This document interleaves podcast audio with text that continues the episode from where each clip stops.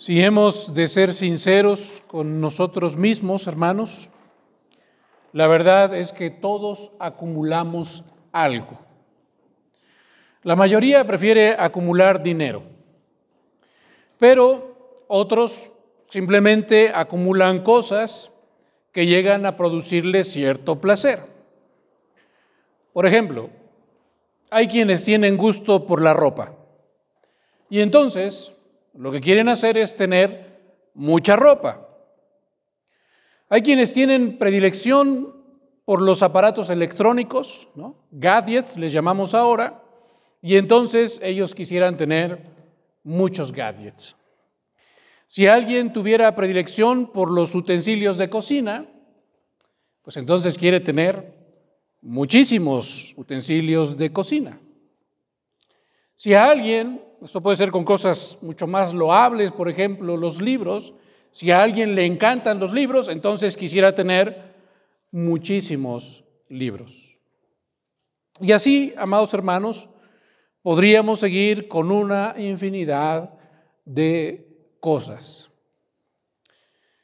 Sin embargo, ¿qué es lo que nuestro Señor Jesucristo nos dice respecto a esto, respecto a acumular algo? Pues es interesante, amados hermanos, que nuestro Señor Jesucristo no está en contra de que acumulemos sino que Él está en contra de que nosotros acumulemos las cosas incorrectas. Por eso en estos tres versículos que analizaremos hoy, estamos en Mateo capítulo 6 y veremos el versículo 19, el versículo 20 y el versículo 21, así que si usted no tiene su Biblia abierta allí, le invito a que por favor tenga ese pasaje a la vista. En estos tres versículos nuestro Señor Jesucristo nos hablará tanto acerca de las cosas que no debemos acumular como las que sí debemos acumular.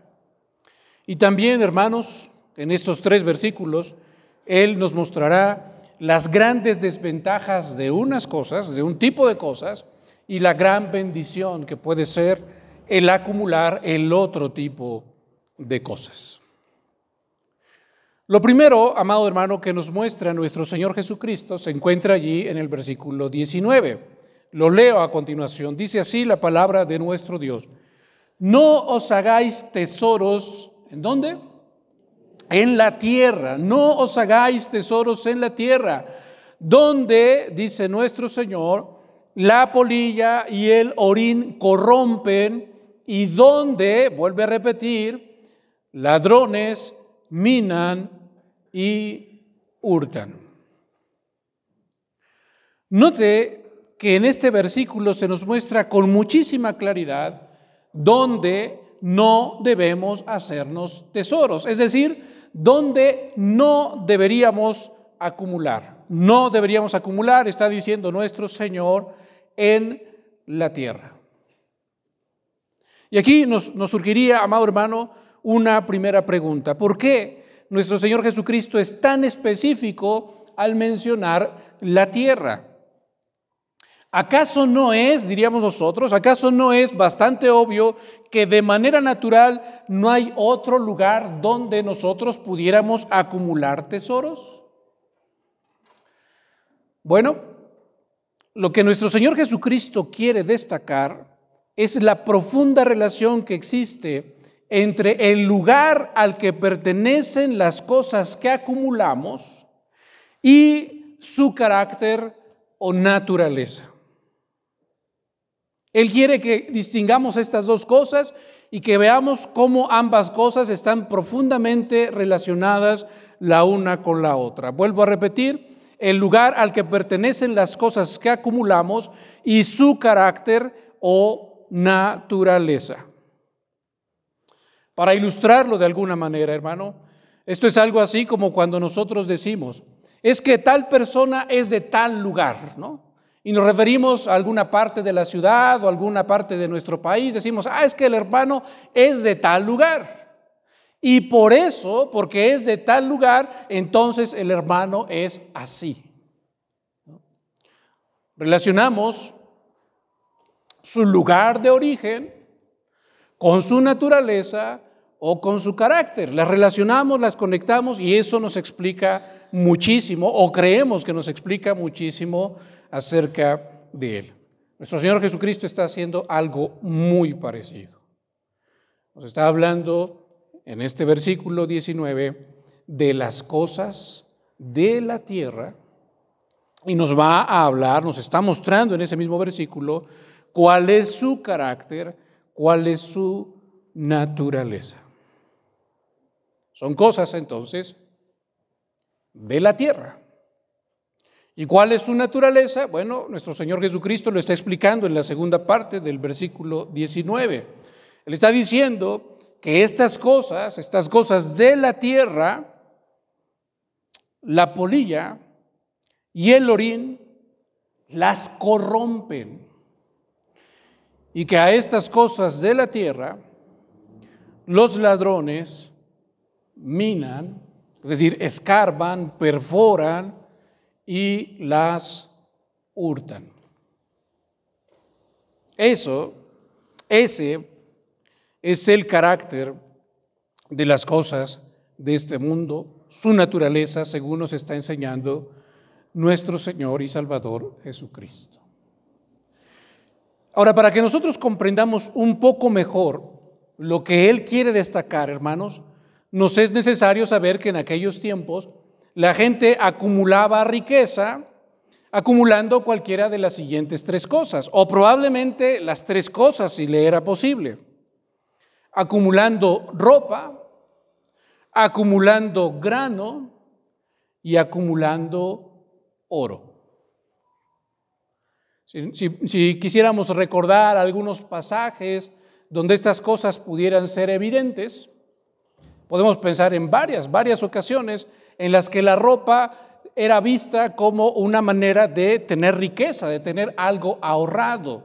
¿Se acuerda de aquel siervo del profeta que después cuando el profeta despidió al que lo había venido a ver, un hombre muy rico, y iba ya de camino, de regreso, el siervo, un siervo ambicioso, va y lo alcanza y le dice, oye, me mandó mi amo, el profeta, y me dijo que pues, si le puedes regalar unas mudas de ropa. Y, y se las entrega. ¿Por qué?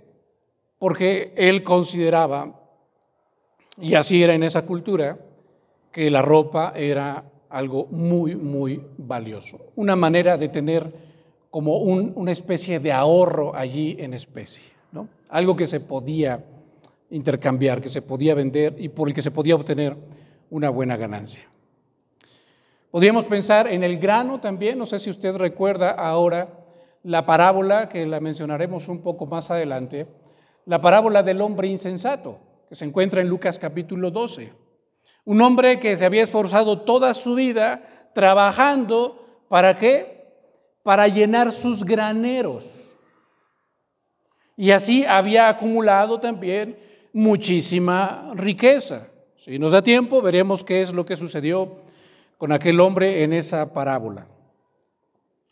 Y bueno, algo quizá que requiere menos esfuerzo en que nosotros recordemos, pues es el oro. El oro por naturaleza es sumamente valioso y la gente que podía reunir oro, acumularlo como para tener allí algo ahorrado, algo de valor, pues simplemente lo hacía. Con esas tres cosas la gente eh, se enriquecía y tenía algo guardado para sí. Ropa, grano y oro. Ahora, según la perspectiva de nuestro Señor Jesucristo, hermano, todas estas cosas tienden a desaparecer de una manera o de otra. Por ejemplo, la ropa. Alguien podía esforzarse mucho por comprar buena ropa y almacenarla y guardarla, pero la polilla podía entrar a ese almacén o a ese lugar donde la tuviera guardada y podía carcomer esa ropa y entonces echarla a perder. Esa ropa perdía su valor. El grano, el grano también corría peligro. ¿Por qué? Porque las plagas, como las langostas, las ratas, por ejemplo, podían entrar también a ese almacén de grano y devorarlo o echarlo a perder. De hecho, la palabra que nosotros encontramos en la versión 60, que se traduce como orín, es la palabra griega brosis, que simplemente significa eso, algo que devora, algo que consume. Bueno, el grano también podía ser entonces devorado por las plagas. Y el oro, alguien decía, bueno, pues quizá de esas tres cosas, hermano, de la ropa, el grano y el oro, pues el más perdurable pues sería el oro, porque el oro pues puede durar siglos, ¿no? Bueno, es cierto. Pero nuestro Señor Jesucristo también está viendo que el oro puede desaparecer con bastante facilidad. ¿De qué manera? Pues simple y sencillamente, si los ladrones entran a donde lo tienes guardado, lo toman y se lo llevan. Hay cosas, está, podemos inferir de lo que estamos viendo aquí, hay cosas que duran más que otras. Pero al final de cuentas, todo puede desaparecer. Y eso es lo que nos está diciendo nuestro Señor Jesucristo. Esa es la naturaleza, ese es el carácter de las cosas de este mundo. Son efímeras, no permanecen para siempre. Por esta razón, amado hermano, nuestro Señor Jesucristo ahora nos va a hablar acerca de las cosas celestiales y también nos hablará de su naturaleza. Va a ser lo mismo que, hizo con el versículo anterior, lo va a hacer ahora.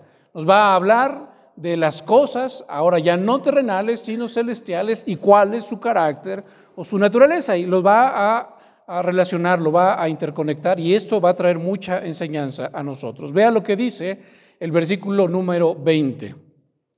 Ya dijo en el 19. No, tienes que hacerte, no debes hacerte tesoros en la tierra. Y ya nos dijo porque cuál es la naturaleza de las cosas de la tierra. Y ahora dice, sino aseos tesoros en dónde? En el cielo. Ahí es tu objetivo, ahí es donde tú debes poner tu mirada, ahí es donde tú debes poner todo tu esfuerzo.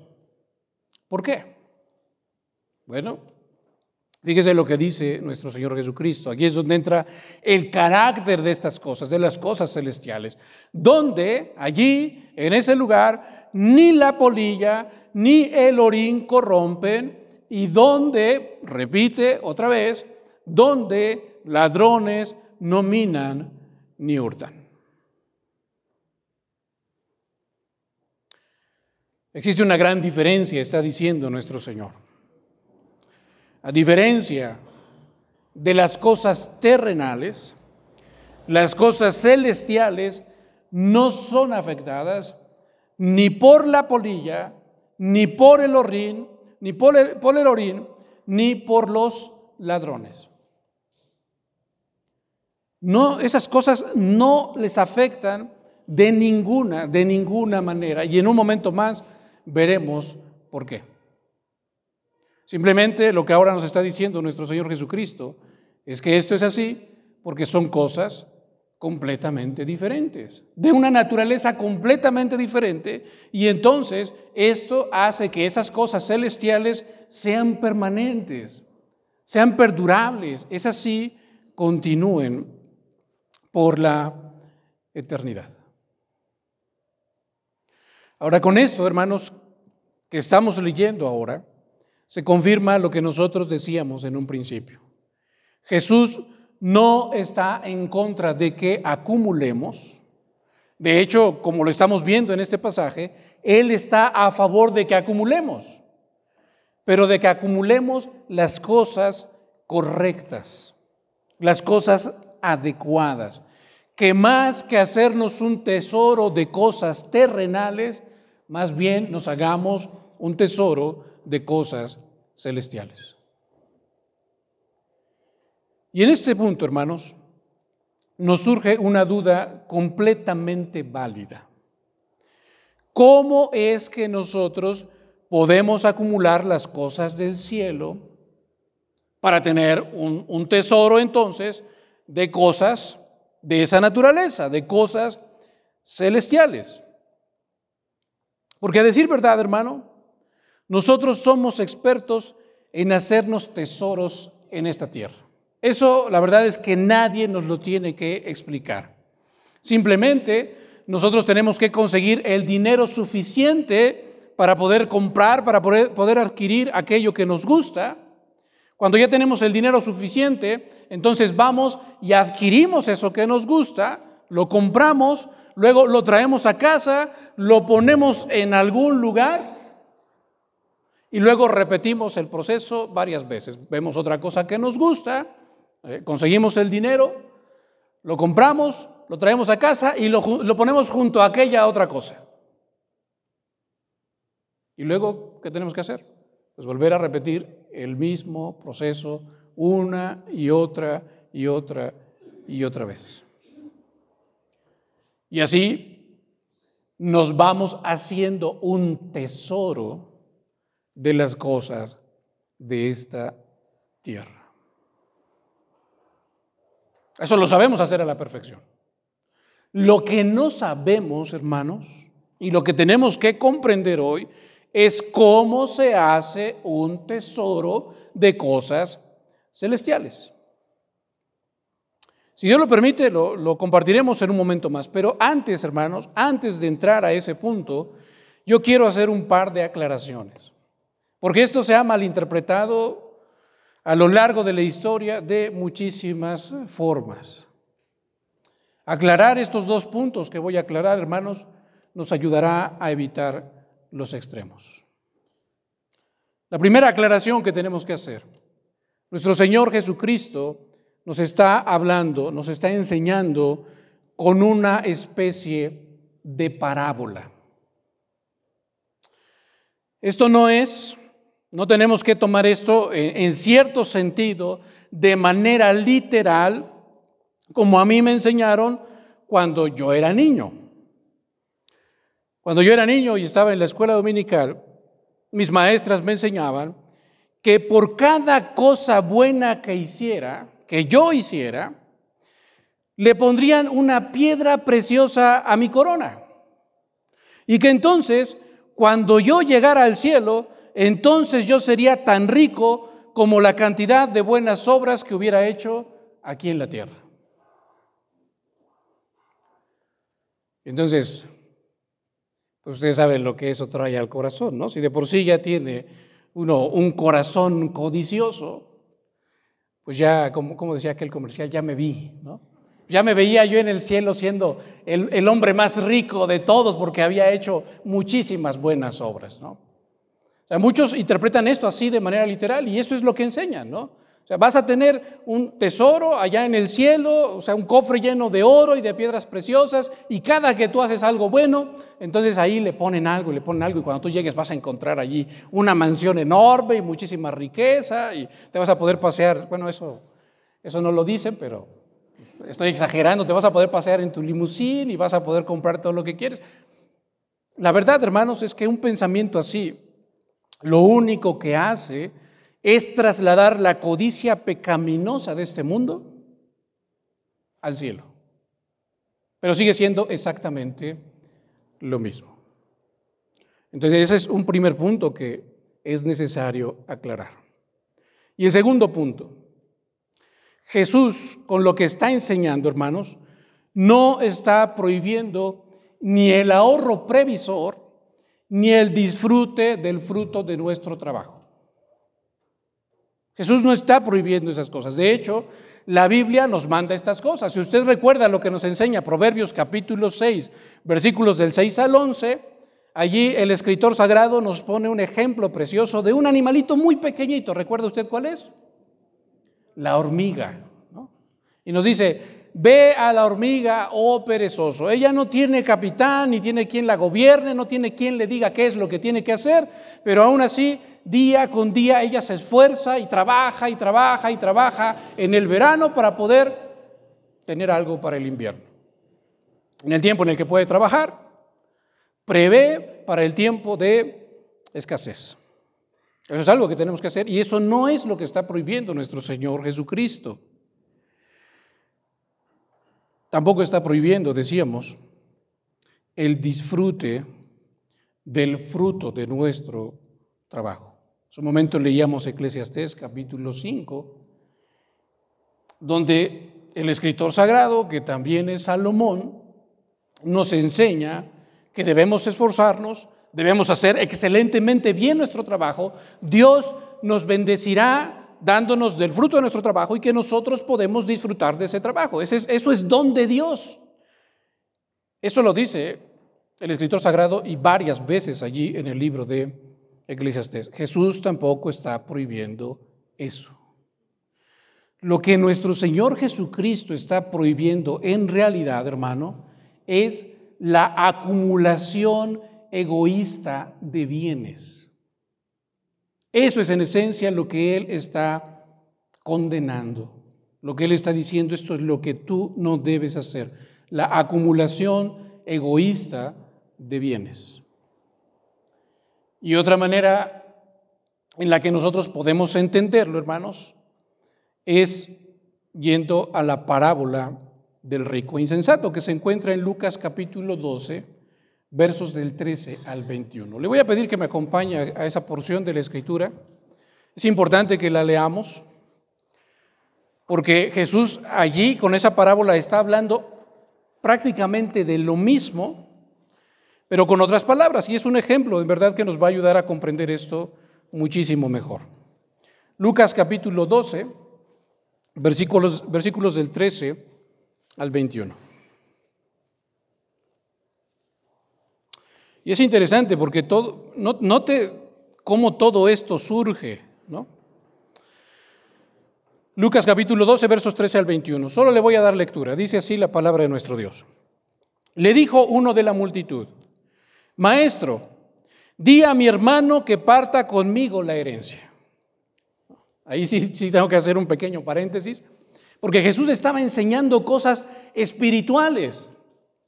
Y pareciera que este hombre, aún escuchando al mismo Hijo de Dios enseñar acerca de cosas espirituales, ¿sabe qué es en lo único que él estaba pensando? En las terrenales, ¿no? ¿Qué iba a pasar con la herencia? ¿Qué le iba a, si, su hermano realmente le iba a dar la parte que le corresponde o no? Y entonces se le ocurre esto, ¿no? Maestro, di a mi hermano que parta conmigo la herencia. Mas él le dijo, Jesús respondió, hombre, ¿quién me ha puesto sobre vosotros como juez o partidor? Y les dijo, aquí viene la enseñanza, mirad y guardaos de toda clase de avaricia. ¿Por qué razón? Porque la vida del hombre no consiste en la abundancia de los bienes que posee. Tengan mucho, mucho, mucho cuidado con esto.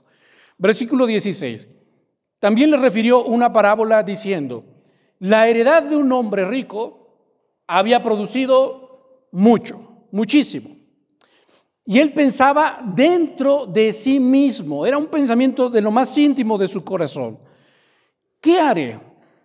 porque no tengo dónde guardar mis frutos. Y dijo, esto haré, derribaré mis graneros y los edificaré mayores, y allí guardaré todos mis frutos y mis bienes. Note cómo estaba acumulando, estaba haciéndose tesoros de esta tierra. ¿no? Versículo 19. Y diré a mi alma, alma, muchos bienes tienes guardados para muchos años. Repósate, come, bebe, regocíjate.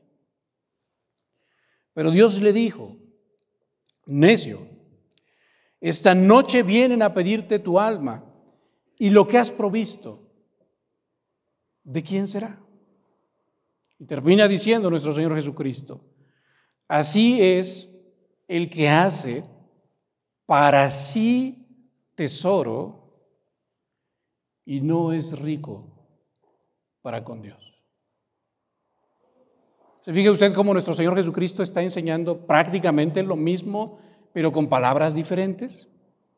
Está hablando y nos está mostrando a este hombre que se hizo para sí un tesoro. No era un hombre que era un hombre previsor, como decíamos hace rato, de Proverbios capítulo 6 y la hormiga. No, no era solamente eso. Él no estaba eh, solamente previendo para su vejez, sino que quería pasar su vejez en abundancia. O sea, quería simplemente dedicarse a disfrutar de las cosas de este mundo, de los tesoros que él se había hecho, de los tesoros de esta tierra. Así es el que hace para sí tesoro, eso es lo que está condenando nuestro Señor Jesucristo, y no es rico para con quién? Para con Dios. No es rico en las cosas espirituales, en las cosas que a Dios realmente le importan. Esto entonces, hermanos, nos va mostrando la respuesta a nuestra pregunta.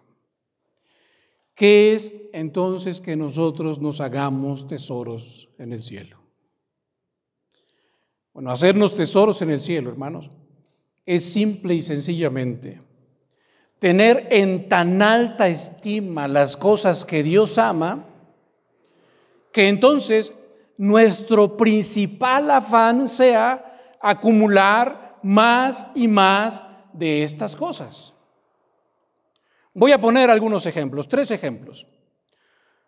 Supongamos, eso es algo que hemos visto en las semanas anteriores, que yo ya sé, como cristiano, yo ya sé que algo que Dios valora, algo que es importante para Él, algo que realmente tiene valor en el reino de los cielos, es que yo parta mi pan con el hambriento. Y entonces, si yo como un verdadero discípulo de Cristo veo que hay un hambriento cerca de mí, puede ser un vecino, puede ser un hermano de la iglesia, puede ser alguien en mi trabajo, y yo entonces parto mi pan con el hambriento, pero no solamente con él, sino que después me doy cuenta que por allá hay otro hambriento y entonces también parto mi pan con él y me doy cuenta que por allá también hay otro hambriento y entonces también parto mi pan con él.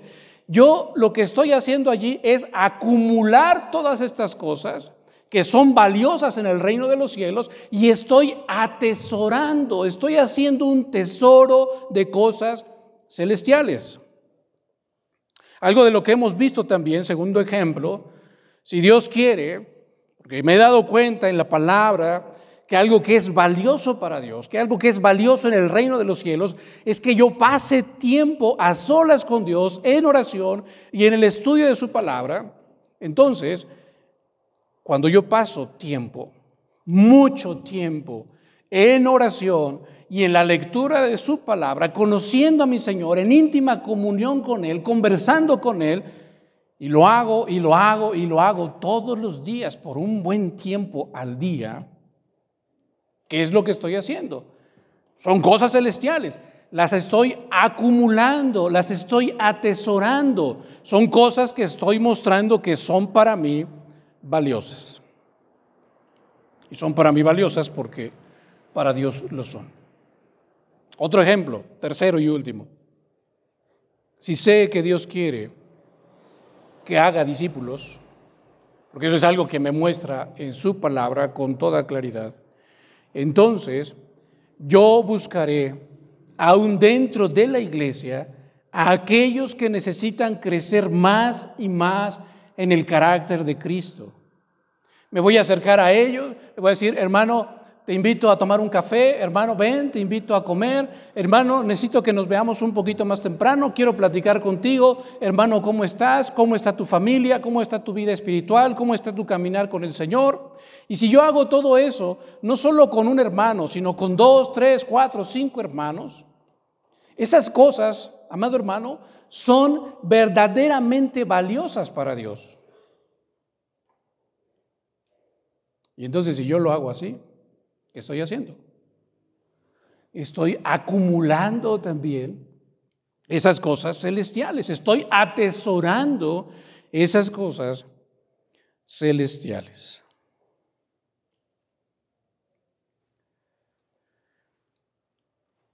Con estos tres ejemplos que acabo de poner, hermano,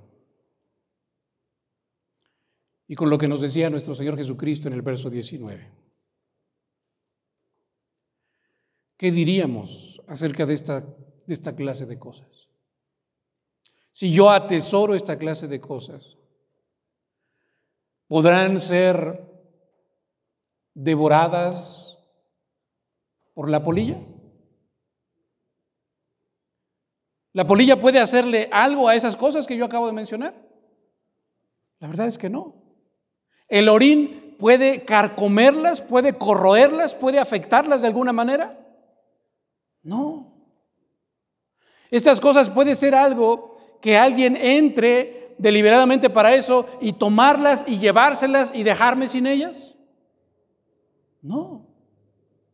Su naturaleza es completamente diferente. Son cosas del reino de los cielos y entonces son cosas permanentes, cosas que no van a desaparecer, cosas que absolutamente nadie nos puede quitar.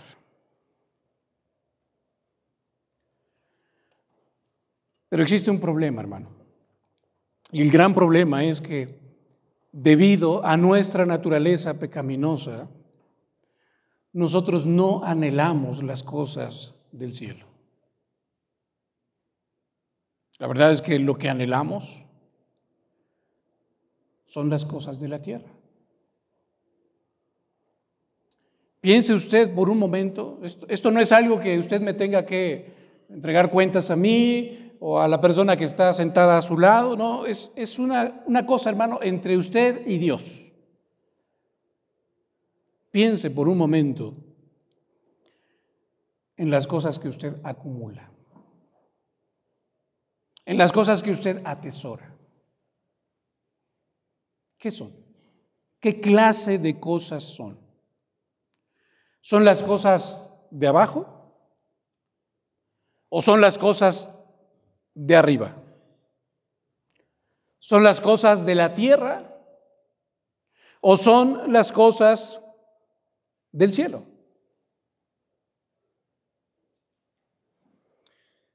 Si hemos de ser, amado hermano, completamente sinceros, debemos admitir que la mayoría de nosotros, si no es que todos nosotros, realmente atesoramos las cosas de abajo las cosas de la tierra. ¿Y sabe qué es lo que eso nos muestra? Lo único que eso nos muestra, hermano, es la gran necesidad que tenemos de que nuestro corazón sea transformado. A veces no somos capaces de ver esto. ¿eh? Decimos, bueno, ya tengo a Cristo en mi vida, ¿no? le entregué un día mi corazón y todo está bien y cuando yo me muera me voy a ir al cielo. Y con eso me basta. No nos damos cuenta de que seguimos necesitando la obra transformadora de Cristo en nuestro corazón. Porque solamente cuando el Señor hace esa obra de transformación, nosotros podemos comenzar a anhelar y a amar las cosas de los cielos. Fíjese muy bien lo que dice el versículo 21, donde nuestro Señor Jesucristo conjunta lo que ha dicho en los dos versículos anteriores y simplemente nos pone sobre la mesa una alternativa para que nosotros decidamos o determinemos a dónde ha de ir nuestra vida. Dice el versículo 21, de una manera muy simple, muy directa, pero al mismo tiempo muy profunda, dice allí nuestro Señor, porque donde esté vuestro tesoro, allí estará también vuestro corazón. Y esta preciosa declaración, hermanos, podemos tomarla en dos sentidos. El primer sentido quizá el que traería mucho pesar a nuestro corazón, es que lo que tú has acumulado hasta ahora, hermano, demuestra de una manera práctica, sin que tú tengas que o puedas esconderle algo a alguien, y mucho menos puedes esconderle algo a Dios, eso que tú has acumulado hasta ahora demuestra dónde está tu corazón. Es eso simplemente una evidencia de dónde está tu tesoro y entonces de dónde está tu corazón. Si tu corazón está allá en el cielo o si tu corazón está aquí en la tierra. Si tú te has dado cuenta al responderte esa pregunta de dónde está tu tesoro, de qué cosas acumulas tú, si las del cielo o las de la tierra, y caíste en cuenta que han sido las de la tierra, hermano, entonces la única manera de responder a esto es con arrepentimiento. Un arrepentimiento que nos lleva a la segunda manera o al segundo sentido en el que debemos tomar esta declaración. Ese arrepentimiento debe ser de tal manera que lo que tú comiences a acumular a partir de ahora muestre que Dios y su reino es tu prioridad. En pocas palabras, o en otras palabras, el hecho de que tú te hayas dado cuenta de que hasta ahora tu vida ha ido en una dirección y que tu prioridad han sido las cosas de esta tierra, hermano, eso no quiere decir que todo esté perdido. Hay esperanza. Y esa esperanza se encuentra en Cristo Jesús porque Él puede transformar de tal modo tu corazón que a partir de ahora tú comiences a vivir poniendo tu mirada en las cosas del cielo y comiences a acumular, que eso realmente sea valioso para ti y que tú quieras acumular más y más y más de esas cosas del cielo. Porque si tú lo notas, amado hermano, nuestro Señor Jesucristo no brinda una opción intermedia. Tu corazón o puede estar en las cosas del cielo o puede estar en las cosas de la tierra, pero nunca, nunca, nunca tu corazón podrá estar en medio de esos dos lugares. Para nuestro Señor Jesucristo es blanco o negro o es frío o caliente. No puede ser gris y tampoco puede ser tibio. Porque usted sabe qué es lo que pasa con lo tibio para Dios, para nuestro Señor Jesucristo. ¿Qué es lo que Él dice en su palabra? Por cuanto no fuiste ni frío ni caliente, sino que fuiste tibio, ¿usted sabe lo que dice? ¿Qué dice después? Te vomitaré de mi boca. El Señor no quiere tibios, no quiere grises. Él quiere que nosotros le sigamos con la totalidad de nuestro ser, con todo nuestro corazón.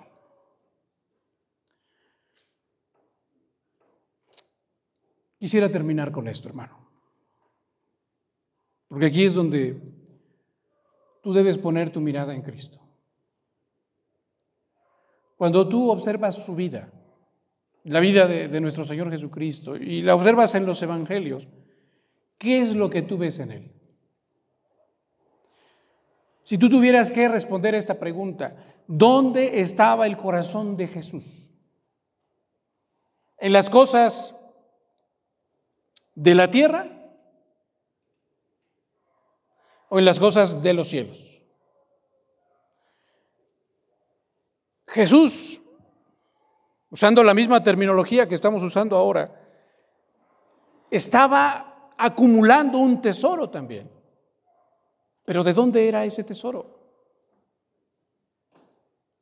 Él llega a decir en alguna ocasión, a uno que lo quería seguir, le dijo, las zorras tienen guaridas y las aves del cielo tienen nidos mas el Hijo del Hombre no tiene dónde recostar su cabeza. Y, y, con eso, hermanos, podemos responder a nuestra pregunta.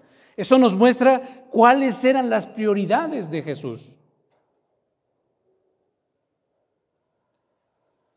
O bueno, nos muestra cuáles no eran las prioridades de Jesús. Porque para evaluar las prioridades de Jesús, pues tendríamos que ver la totalidad de los evangelios. ¿Qué es lo que él se la pasó haciendo, hermano?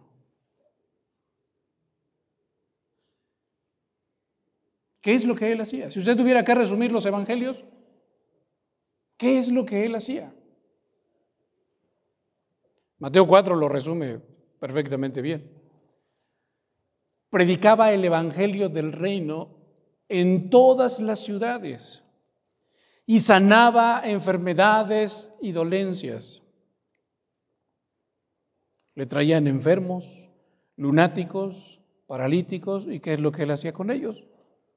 Los sanaba. Algo que podemos ver en los evangelios es que a veces se le desaparecía a sus discípulos y ¿sabe dónde lo encontraban? En un lugar solitario, orando. A eso dedicó su vida nuestro Señor Jesucristo. Y llega un momento de su vida en el, en el, que Él, orando al Padre Celestial, le dice, Padre, yo te he glorificado en la tierra, he acabado la obra que tú me diste que hiciese. He vivido solamente para tu gloria. ¿He vivido para qué? He vivido, diríamos nosotros, acumulando estos tesoros de los cielos, haciendo todas estas cosas que yo sé que a ti te agradan, que yo sé que son verdaderamente valiosas para ti. Y por esa razón, hermano, es nuestro Señor Jesucristo el único, el único que puede producir en ti y en mí un corazón que no ame ya los tesoros de este mundo, que no anhele ya los tesoros de este mundo, sino solamente los tesoros celestiales. Realmente, hermanos, esto nos muestra que seguimos necesitando a Cristo. Oremos.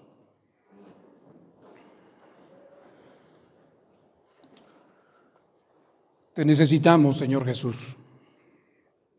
Y esta palabra en la que hoy hemos reflexionado, Señor, nos lo muestra con muchísima claridad. Porque al evaluar nuestra vida, Señor, aquello a lo que dedicamos nuestro tiempo, nuestros talentos, nuestros recursos, Señor. Han sido las cosas de esta tierra, de este mundo, Dios eterno. Y ahora lo que tú nos muestras en tu palabra es que nuestra vida debería ser completamente diferente. Que en lugar de buscar estas cosas efímeras, pasajeras, Señor, cosas que no perduran y cosas que no llenan, Señor, que jamás satisfacen, Padre. Nosotros deberíamos buscar las cosas de los cielos, las cosas eternas las cosas que no se ven, como lo dice también tu palabra. Te suplicamos que tú nos perdones, Señor. Si hasta ahora hemos estado viviendo solamente para nosotros mismos y si no hemos aprendido, Señor, si no hemos entendido lo que es negarnos a nosotros mismos y vivir solamente para tu gloria. Te suplicamos, Padre eterno, que tú nos des el mismo corazón de tu Hijo Jesucristo que a través de tu Santo Espíritu tú obres de tal manera en nuestro corazón que comencemos a anhelar, Señor, con todas las fuerzas de nuestro ser, ese tesoro celestial. Abre nuestros ojos, Señor, para que podamos ver lo valioso que es eso, lo valioso que es para ti, Señor, pero también que sea igualmente valioso para nosotros y que sea lo que anhelemos con todo nuestro corazón.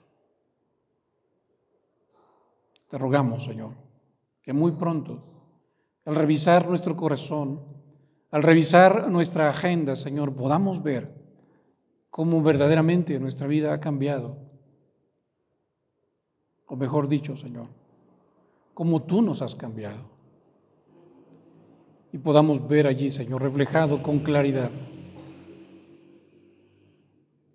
que nuestra vida, la prioridad eres tú. Nos dejamos así en tus manos, Padre, Y te rogamos todo esto en el dulce y precioso nombre de tu Hijo Jesucristo, nuestro Señor y nuestro Salvador. Amén.